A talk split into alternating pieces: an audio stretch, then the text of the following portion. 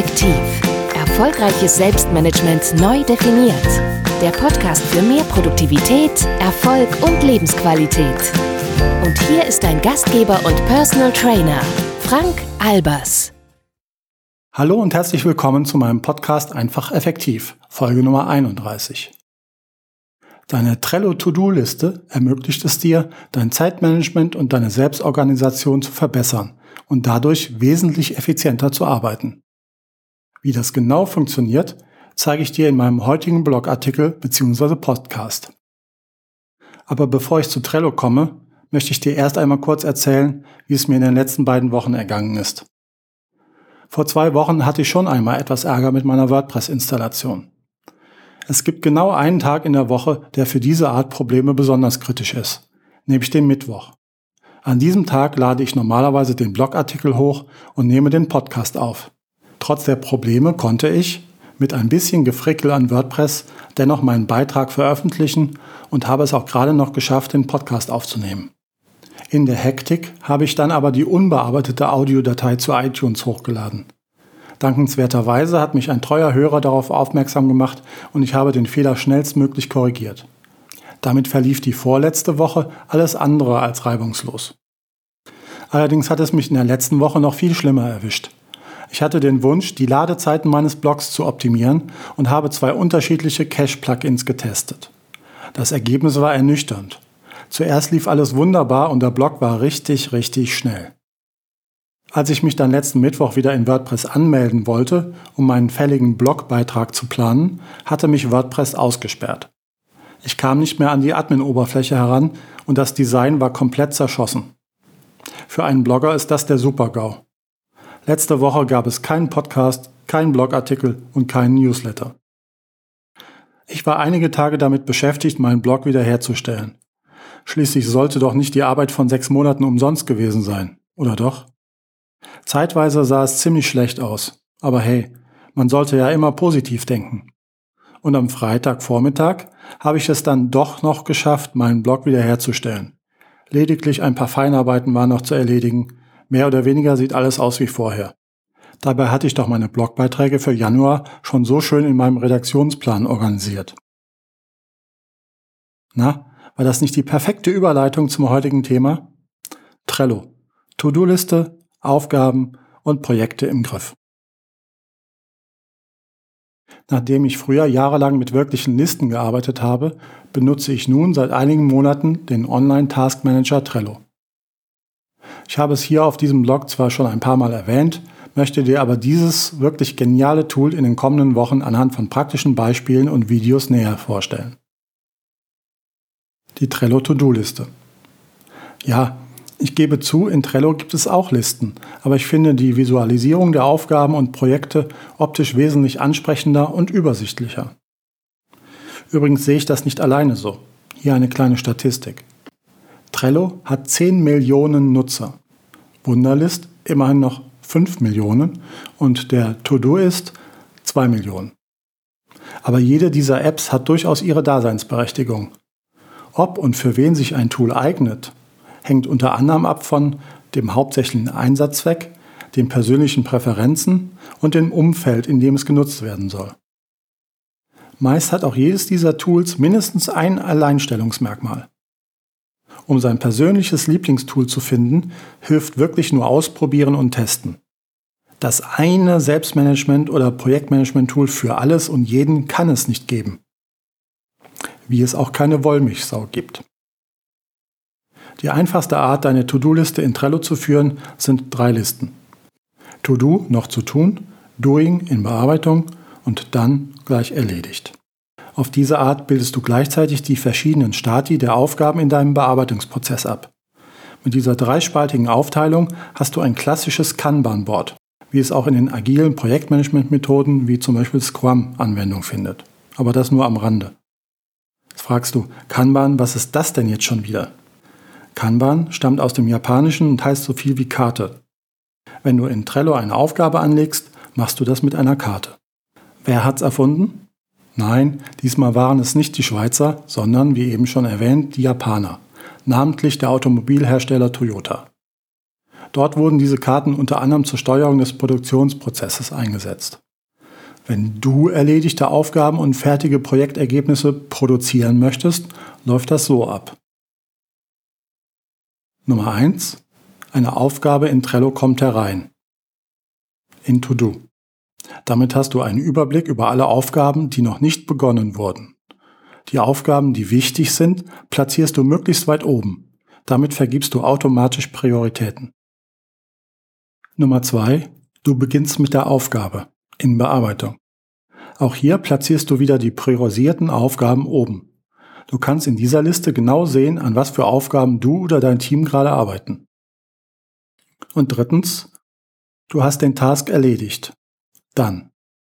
Diese Liste ist Motivation pur, denn hier siehst du, was du schon alles geschafft hast. Das ist besonders hilfreich, wenn du mal wieder an dir zweifelst und denkst, dass du gar nichts, aber auch rein gar nichts auf die Kette kriegst. Wir vergessen häufig, was wir schon geleistet haben und sehen nur den großen Berg an Arbeit, der noch vor uns liegt. Die Dann-Liste ist wirklich ein prima Frustkiller.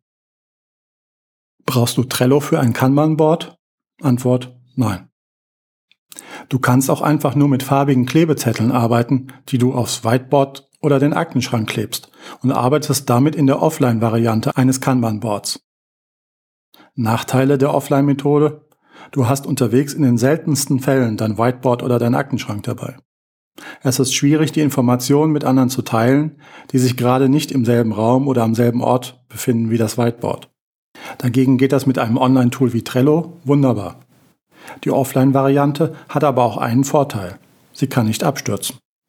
Zumindest wenn du die richtigen Wanddübel benutzt hast. War's das schon? Nö. Trello kann noch viel mehr. Ich setze es unter anderem für folgende Dinge ein. Mein Vision Board, meine Lebensplanung, meine Business-Strategie, mein Projektmanagement, sprich agiles Projektmanagement, meine To-Do-Liste, mein Reaktionsplan. Ich benutze es als Recherchetool für meine Blogartikel, quasi als Referenzliste. Ich erledige damit meine Urlaubsplanung bzw. Reiseplanung. Trello unterstützt mich bei meiner Zero Inbox, damit ich abends ein leeres Postfach habe. Ich mache damit meine Produktionsplanung für meine E-Mail- und Videokurse. Und natürlich organisiere ich auch meine Mastermind-Gruppen darüber. Und noch einiges mehr. Diese Liste ist nicht vollständig. Mein Tipp? Fang mit dem dreispaltigen Trello-Board für deine To-Do-Liste an. Erweitere deine Trello-To-Do-Liste bei Bedarf oder leg dir sogar ein neues Board an, zum Beispiel für deinen Redaktionsplan. Wenn du erst einmal damit anfängst, fallen dir plötzlich tausend Möglichkeiten ein. Heute zum Beispiel habe ich mich daran erinnern lassen, mal wieder den Stromanbieter zu wechseln. Das mache ich jedes Jahr, weil ich dadurch schon eine Menge Euros gespart habe. Und das läuft so ab. Ich gehe auf ein bestimmtes Verbraucherportal, bei dem ich schon seit Jahren einen Account habe und logge mich dort ein. Dort lasse ich mir auf Basis meiner Verbrauchswerte und Konditionen meines aktuellen Stromvertrages Angebote erstellen. Das dauert circa fünf bis zehn Sekunden. Ich schaue mir die Bewertungen an, denn der billigste Anbieter ist nicht unbedingt der beste, wie das Beispiel Teldafax beweist. Dann wähle ich einen Stromtarif aus, grundsätzlich ohne Vorkasse oder Kaution oder sowas, und erteile einen Wechselauftrag zum neuen Anbieter für den entsprechenden Termin. Kündigungsfrist muss man natürlich beachten. Etwas später kommt dann die Auftragsbestätigung des neuen Anbieters.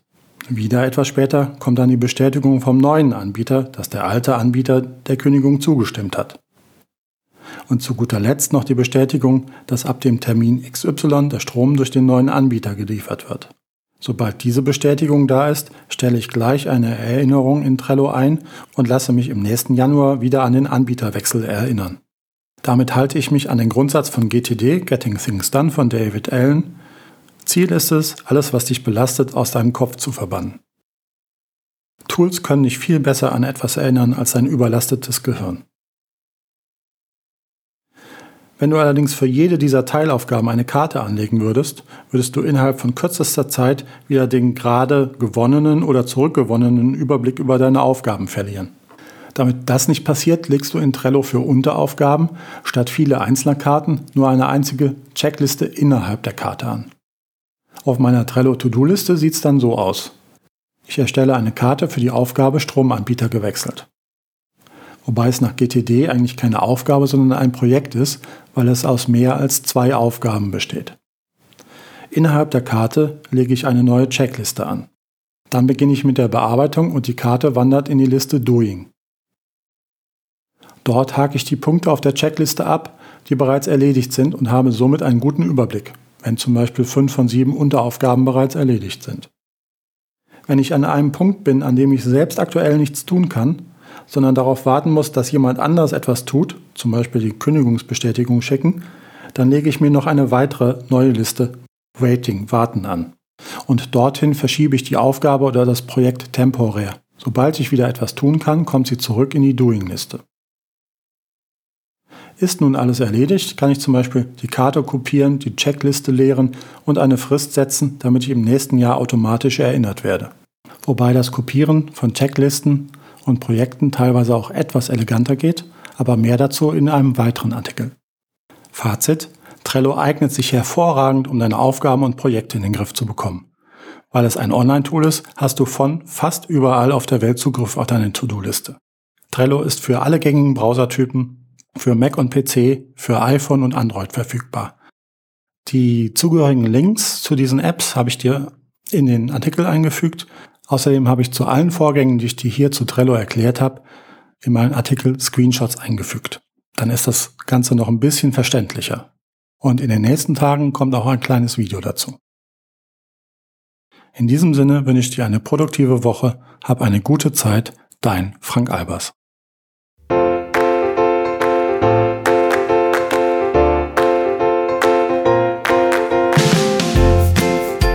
Weitere Strategien und Tipps für mehr Produktivität, Erfolg und Lebensqualität findest du auf einfach-effektiv.de.